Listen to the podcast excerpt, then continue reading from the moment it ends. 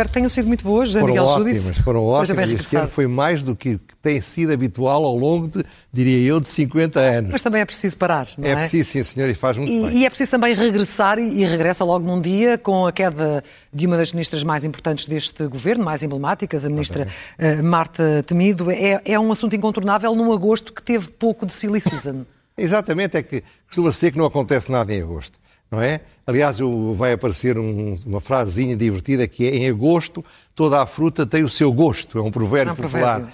Porque, de facto, diz que não há nada, mas este ano havia tanta coisa. Aliás, havia muitos temas que eu ia abordar, um cacharolete lhe chamei, e não vai dar tempo, porque tive de alterar um bocadinho por causa da, da admissão da Ministra da Saúde. Portanto, quem quiser ver o cacharolete, onde há coisas divertidíssimas, interessantes e preocupantes, vá ao Expresso Online, onde, onde, tem, onde tem esse capítulo que não vamos ter tempo de tratar. Mas começamos por aqui, porque de facto começamos, é um assunto mais quente. Começamos mais pela Marta Temido, exatamente com a admissão da ministra Exatamente. Marta Temido esta madrugada e também com a própria reação de, do primeiro-ministro António Costa é a esta saída, dizendo que era, foi uma saída inesperada. Uhum.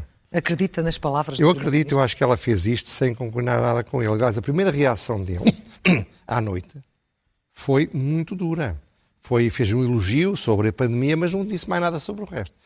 E, e não, não lhe convinha a ele que isto acontecesse agora, vai estragar a estratégia da, dos planos sociais que ele quer lançar, apanhou num, com o pé no ar a caminho, não sei se Moçambique ou de Angola, Sim. não sei bem, e portanto isto foi deliberadamente criar-lhe um problema. E fê-lo porquê? Isso eu não sei, nem provavelmente ninguém saberá, a não ser eles próprios. A teoria mais provável é que houve aqui uma, uma, uma forte, um forte desacordo. E quando ele estende aquela casca de banana a dizer que ela se demitiu por causa de ter morrido uma senhora que aparentemente não morreu por nenhuma falha do Serviço Nacional de Saúde, a acreditar no que disseram os médicos, que são respeitáveis e que merecem respeito, que eu vi na SIC Sim. esta tarde. Portanto, há aqui, há aqui qualquer coisa que tem de ser explicada. Agora, é incompreensível, o, o Bernardo Fonte tem toda a razão, é humilhante mantê-la 15 dias e é uma estupidez, além do mais, pô-la a defender uma estratégia que vai ter de seguida por outro. Mas já havia muitos sinais, desde junho, que o Primeiro-Ministro hum, tinha deixado de alguma forma a Ministra da Saúde mais, mais sozinha nestas lutas. Para, eu quando tinha feito este queixarolete de temas que tinham ocorrido em agosto, havia vários sobre o Ministério da Saúde, que eu vou recordar porque são importantes para se perceber. Primeiro, o caos nas urgências, que não se resolveu, apesar das repetidas promessas que isso ia acontecer duas mortes, agora uma segunda, eh, uma, uma, uma, grávida que teve de se deslocar do Seixal para as Caldas da Rainha. Tudo isto são coisas. A informação é assim, a opinião pública é assim. Provavelmente uma deslocação de 150 km impressiona mais do que um milhão de deslocações de 20 km. As coisas são o que são. E, portanto, tudo isto lhe estava a criar uma atmosfera difícil. Depois, o Presidente da República fez saber pelos mídias que não acredita na solução do governo para a SNS. É e disse mais do que isto, que é ela não quer porque não quer largar o poder. Foi o que disse o Expresso, creio eu, e o Expresso, quando estas coisas não inventa, não é? No entanto, ele apoiou-a no princípio de agosto, ao princípio, finais de julho, o que eu me surpreendi, até direi, ele apoiou para que ela tivesse um, um bombo da festa para a oposição atacar. Não percebo outra razão. É tão estúpido, parece-me assim. Bom, hum. Terceiro, no dia 19 de agosto, o Expresso titula numa página inteira Marta temida em queda no PS e em Belém. Sim. O que significa que é, é, é, isto não é, isto é muita gente a falar. Depois, também o Presidente da República terá dito que Fernando Araújo estava na calha para ser o CEO da SNS, mas que ela ia vetá-lo. Uhum. Por, por estar em desacordo com ele. Nesse... Ele tem sido muito crítico. Claro, claro. Nesse mesmo texto, um membro de outro ministério, só pode ter sido Pedro Nuno Santos, não estou a dizer que seja, mas disse aos jornalistas, e eu vou ler, que a culpa do que está a passar não é da Marta Temido, é do António Costa.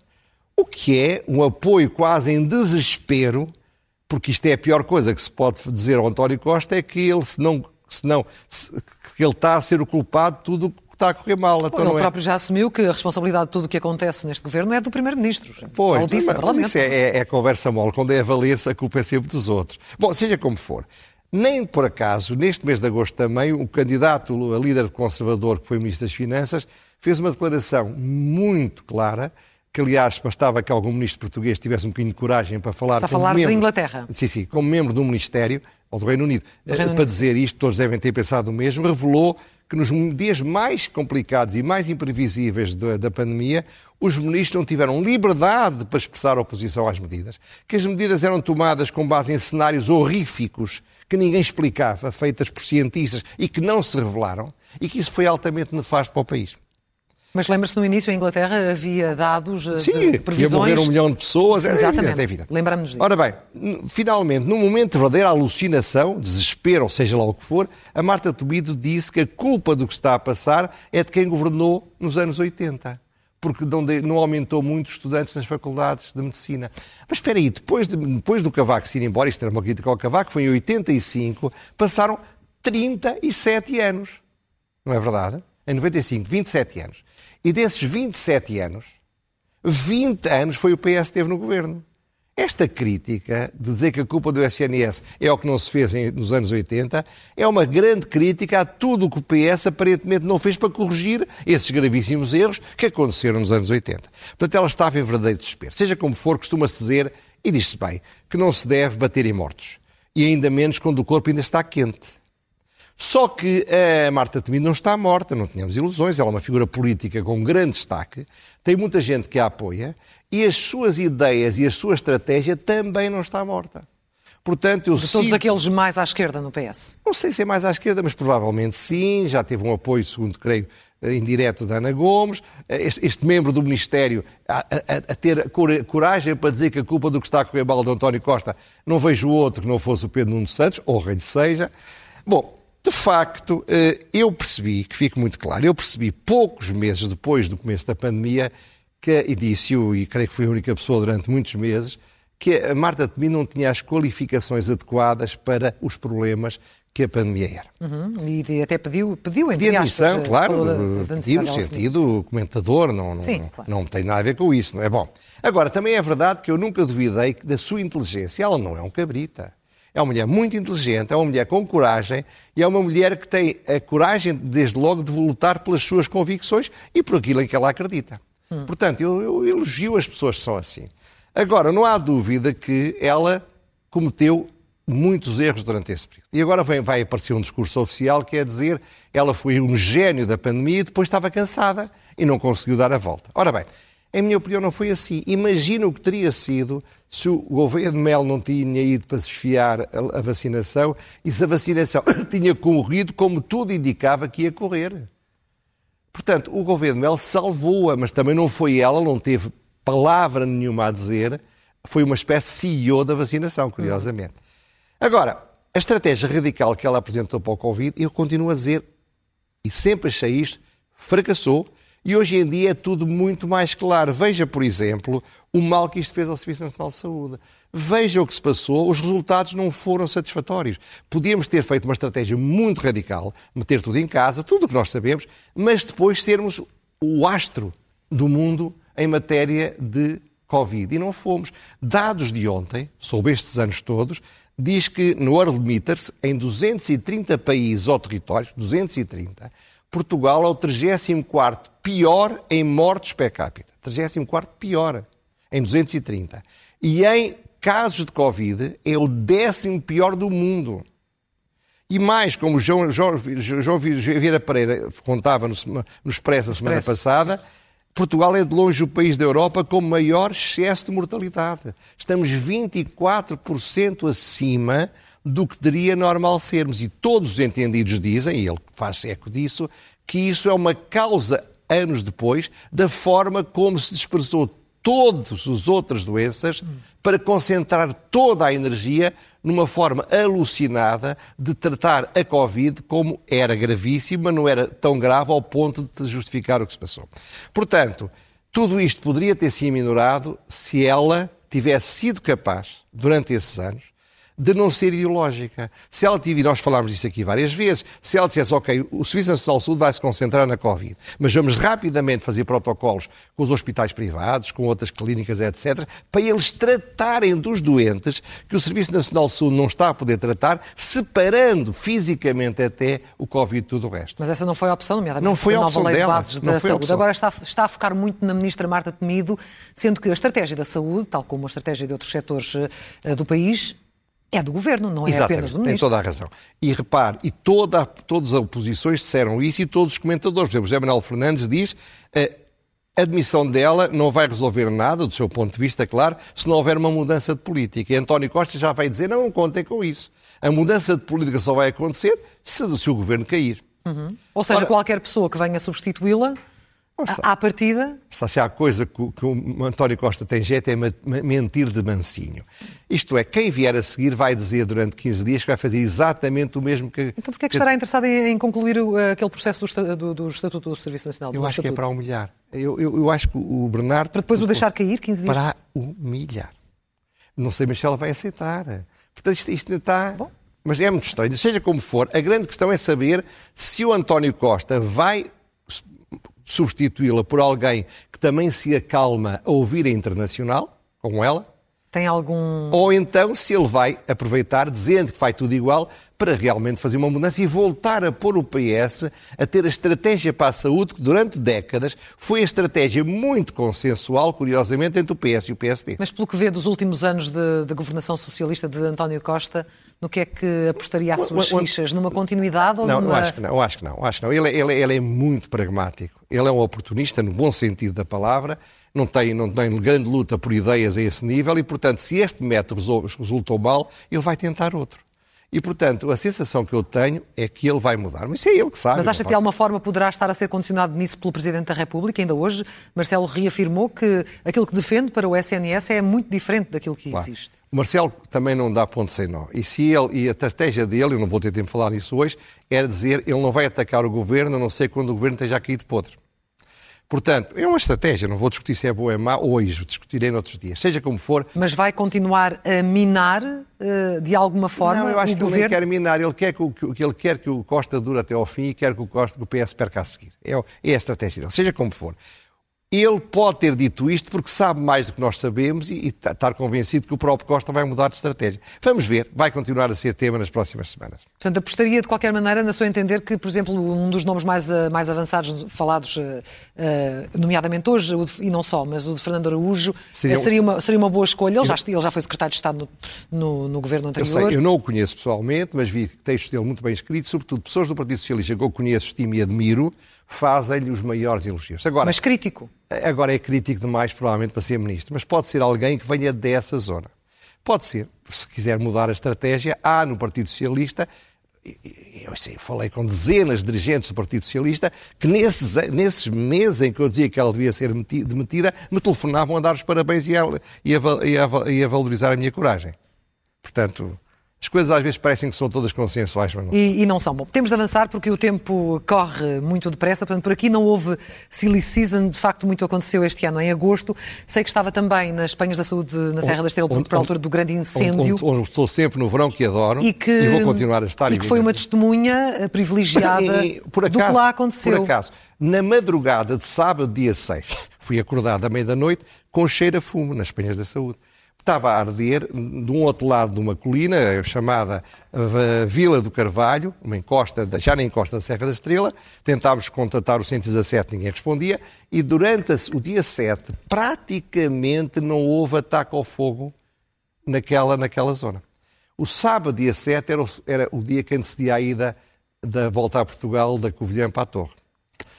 Uma coisa impressionante é que se teve a fazer trabalho para evitar que houvesse riscos do fogo vir para a zona da estrada para onde ia passar. a- Para isso não ouvi. comprometer a volta. Eu não sei, isso ouvi, não sei qual era a Foi, razão. foi a sua intuição. No, no fim de semana não se fez praticamente nada, deixou-se arder, tratando a Serra da Estrela como se fosse mato e como se fosse floresta de produção industrial. Depois, isto chegou ao famoso Val Glaciar. O Val Glaciar, que tem uma- um povoamento florestal feito por um dos grandes c- civicultores portugueses há décadas e que é um exemplo de como deve ser a floresta e que também ardeu em grande parte. Ora bem, É, é, é, possível agora dizer, e está ali a aparecer, portanto, a opção foi deixar arder a encosta, mas depois, o Correio da Manhã, no dia 24, eh, publicou de agosto, publicou umas gravações entre o comandante uhum. do, das Manteigas e o comandante distrital. O desespero do comandante de Manteigas a dizer que, de facto, lhe estavam a faltar os meios todos durante esse fim de semana, e, eh, e o SIC foi lá, depois do meu programa, foi uma coincidência ou não, e falou com pessoas que disseram vimos praticamente ao menos passar aqui o Canader e quando veio não deitava fogo, não deitava água ah. em cima do fogo. Bom. Por outro lado, eh, eh, não há dúvida que não havia mais. E não há dúvida que a volta a Portugal foi o azar. Porque no, no domingo, altura, estava tudo a arder do outro lado de uma colina, hum. mas continuavam a haver milhares de pessoas a divertir-se a ver a volta, a volta a passar, e do ponto de vista da volta a Portugal correu tudo muitíssimo bem. Agora, e passamos ao outro, ao outro slide, eh, no meio desta confusão, o que é que se passou? A ministra Vieira da Silva veio, eh, veio mas antes disso, deixe-me dizer, isto revela descoordenação, falta de planeamento e, sobretudo, falta de conhecimento da Serra. A Serra da Estrela, eu hoje em dia conheço muito pouco, mas já conheço um bocadinho, é, tem perspectivas e problemas especiais. Não, os caminhos não são conhecidos. Se vem um carro de bombeiros de Oeiras ou do Seixal, como é que ele pode ter, meter-se na serra a sério se não há mapas, não há apoios, não há estratégia, não há nada, não há planeamento? Não se pode tratar uma zona como a Serra da Estrela como se fosse uma floresta noutro sítio qualquer. Bom, portanto, depois disto vieram três coisas incríveis. Primeiro, a ministra Mariana, Mariana Vieira da Silva a dizer que vai, depois disto a Serra vai ficar muito melhor. Sim. Ora bem, isto é de uma estupidez de propaganda foi o spin doctor, se calhar, que disse para fazer, porque são promessas despoduradas que se sabem que não se vão cumprir e que, sobretudo, são de uma insensibilidade total, porque é dito a pessoas que viram tudo destruído, que estão desesperadas, que, desesperadas com o que apareceu à sua serra. Sabe que a serra é amada pelas pessoas que lá estão, pelas pessoas que lá vão, as pessoas que lá vivem. Eu sou, não, não estou lá há muitos anos, mas eu sou um desses que ama a serra. Todos os anos no verão vou para a serra. Portanto, é, é, é, não perceber nada do tecido social português nessas zonas. Depois, a Secretaria de Estado da Administração Interna, a engenheira, a doutora Patrícia Gaspar, também disse que havia, isto foi bom, porque há um algoritmo que dizia que devia ter ardido muito mais. Enganou-se nas contas, disse não tem problema nenhum. O que tem de problema é, para além da estupidez dizer que o algoritmo seja o paradigma para, para dizer o que é que seria, o que seria correto, é também esta ideia de que com o algoritmo está-nos a dizer a todos nós, os críticos, calem-se que vocês não percebem nada. O algoritmo é que sabe. Todas as vossas críticas são críticas de quem é incompetente. Isto também é uma estupidez absoluta. Ou seja, dois tiros no pé. Todos. E um terceiro, e mais. a questão dos canadeiros. Sim. Ora bem, há, eu fui ver há três canadeiros. Tiveram em manutenção programada, dois deles em plena época alta. Disse-se, ah, ah, porque já fizeram não sei quantas horas. Mas isso devia estar pensado. Então devia-se ter pedido aviões alternativos para poder funcionar quando esses têm de estar em manutenção, pois um avariou. Mas dir-se-á, disse o António Costa, sem se rir e sem vergonha nenhuma, que de facto eles são os canadés velhos, portanto avariam. Só que é preciso não esquecer, basta ir ao Google, sabe? Mas antes disso, o Dr. Miguel Lérias da Cruz, que é o segundo Comandante Nacional da Emergência Civil, disse esta coisa também extraordinária. Não é o facto de ter estas, essas aeronaves temporariamente inoperativas que cria uma solução mais complicada ao fogo. Mas toda a gente sabe, ele também, que nestas zonas de, de Serra da Estrela, em, em parte dos sítios, só os meios aéreos é que lá chegam. Bom, okay, seja como for, como. Em 2004, o Santana Lopes começou o processo para encomendar seis Canadeiros. Foi suspenso pelo governo de Sócrates. E depois, António Costa, ou alguém por ele, disse em 2018, quando na altura de prometer coisas depois de Pedrógão, que iam estar, iam ser encomendados dois Canadeiros que chegariam em 2022. E agora está a dizer que vai, vai encomendou-os agora para estar em 2026. Isto é tudo o que não pode acontecer é tudo sinal de que as coisas estão mal. Agora, claro, passou a época das, das dos incêndios, começam a vir outras coisas e, e, e, o Governo vai tentar escapar por entre os pingos de chuva. Mas eu acho que é importante que nós não, e eu vou fazer por isso, que lembremos durante o inverno, sistematicamente, o problema dos incêndios. Para se poderem organizar e precaver-se para o verão. Ora bem, e, e para além destes factos uh, dos incêndios, nomeadamente na Serra, falou-se também muito em agosto do, uh, do envelhecimento da população portuguesa, porque os números não são muito simpáticos Exatamente. para nós. Eu junto envelhecimento e a imigração. E a imigração. O investimento, a Fundação Francisco Manuel dos Santos revelou que Portugal está a caminhar cada vez mais para ser o país que mais tem um índice de envelhecimento. O que é que é o índice de envelhecimento? É a relação entre as pessoas que têm mais de 65 anos e as que têm menos de 14. Neste momento já somos o segundo país da Europa mais envelhecido. Ora, isso explica também que não haja trabalhadores para os mais variados setores da sociedade, porque é preciso imigração. Só que em vez de haver uma imigração bem organizada, eficaz, planeada, o que está a acontecer é uma notável reportagem do Expresso, do último Expresso, de Marta Gonçalves e Raquel Moleiro, que se descobriu que só numa rua, a Rua do Bem Formoso, em Lisboa, em 400 metros de rua, há 10 mil habitantes. 10 mil imigrantes, quase uma grande maioria do Bangladesh, que se registam, que depois vão trabalhar clandestinamente para a Europa, mas daqui a 5 anos serão, podem ser portugueses.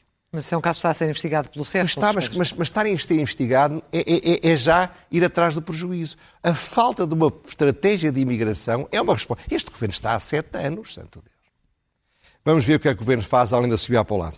Muito bem. Uh, vamos avançar para as rubricas habituais, começando pelo elogio.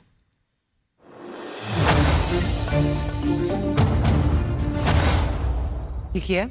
Ora bem, o elogio é, é Ricardo Reis, um, um professor de economia muito famoso a nível internacional, que escreve todas as semanas no Expresso, já mais de uma vez sugeri a leitura, e escreveu um texto chamado Depressão pós-férias, onde ele diz que aqui a um ano era um dos poucos otimistas uhum. no setor macroeconómico onde ele, onde ele, onde ele se, se, mexe.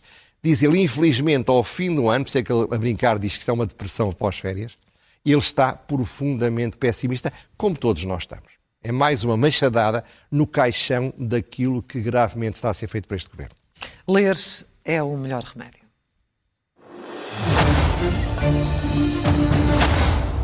São dois livros de dois grandes figuras da intelectualidade portuguesa, dois grandes senhores da sociedade portuguesa, que infelizmente já morreram, eram amigos íntimos os dois.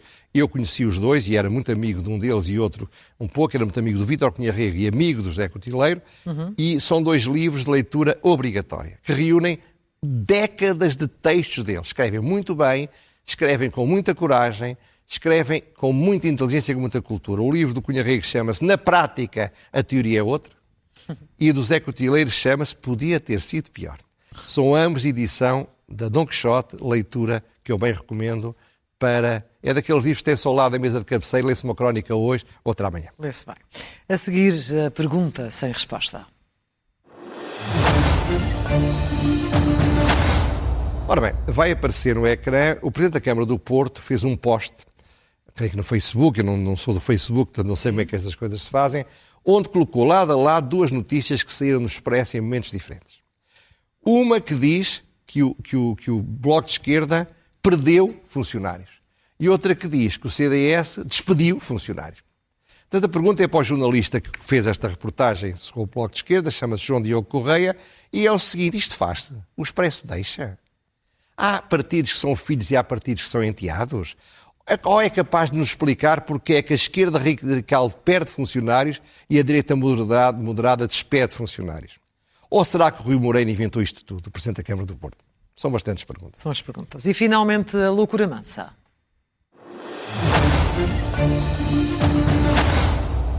Bom, a loucura mansa tem a ver com o Dr. André Ventura.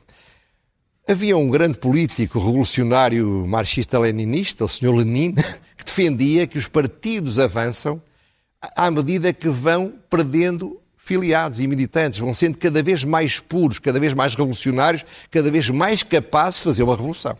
Eu olho para o que está a acontecer no Chega e parece-me que o, que, o, que, o, que o Sr. André Ventura é um antepassado, tem como antepassado o Sr. Lenin. Porque não é raro, é raro a semana que não saem pessoas do, do, do, do, do Chega, para as Eles mais variadas... São dores de crescimento, não é? Ah, são dores de crescimento, só uma estratégia para ser de tal maneira puro que aquilo funciona como um exército, sabe aquele exército norte-coreano em que todos marcham com o passo muito acertadinho, e se calhar o que ele quer, um partido de autónomos, de robôs, e os partidos só crescem, ao contrário do que ele talvez pense, em democracia, pela diversidade, pelo pluralismo e pelo confronto interno. E agora que falou de Lenin, só para fechar rapidamente, José Miguel Júdice, porque o nosso tempo já terminou, a morte de Mikhail Gorbachev. Gorbachev, tive muita pena, uh, Gorbachev foi o que Marcelo Caetano não conseguiu ser. Ele, para os homens que defendiam o Partido Comunista da União Soviética, acham que ele é um traidor.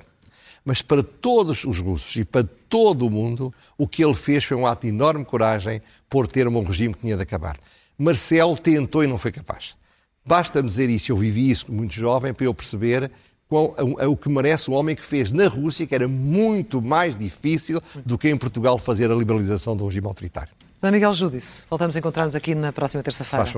Até lá. Até lá, muito obrigado.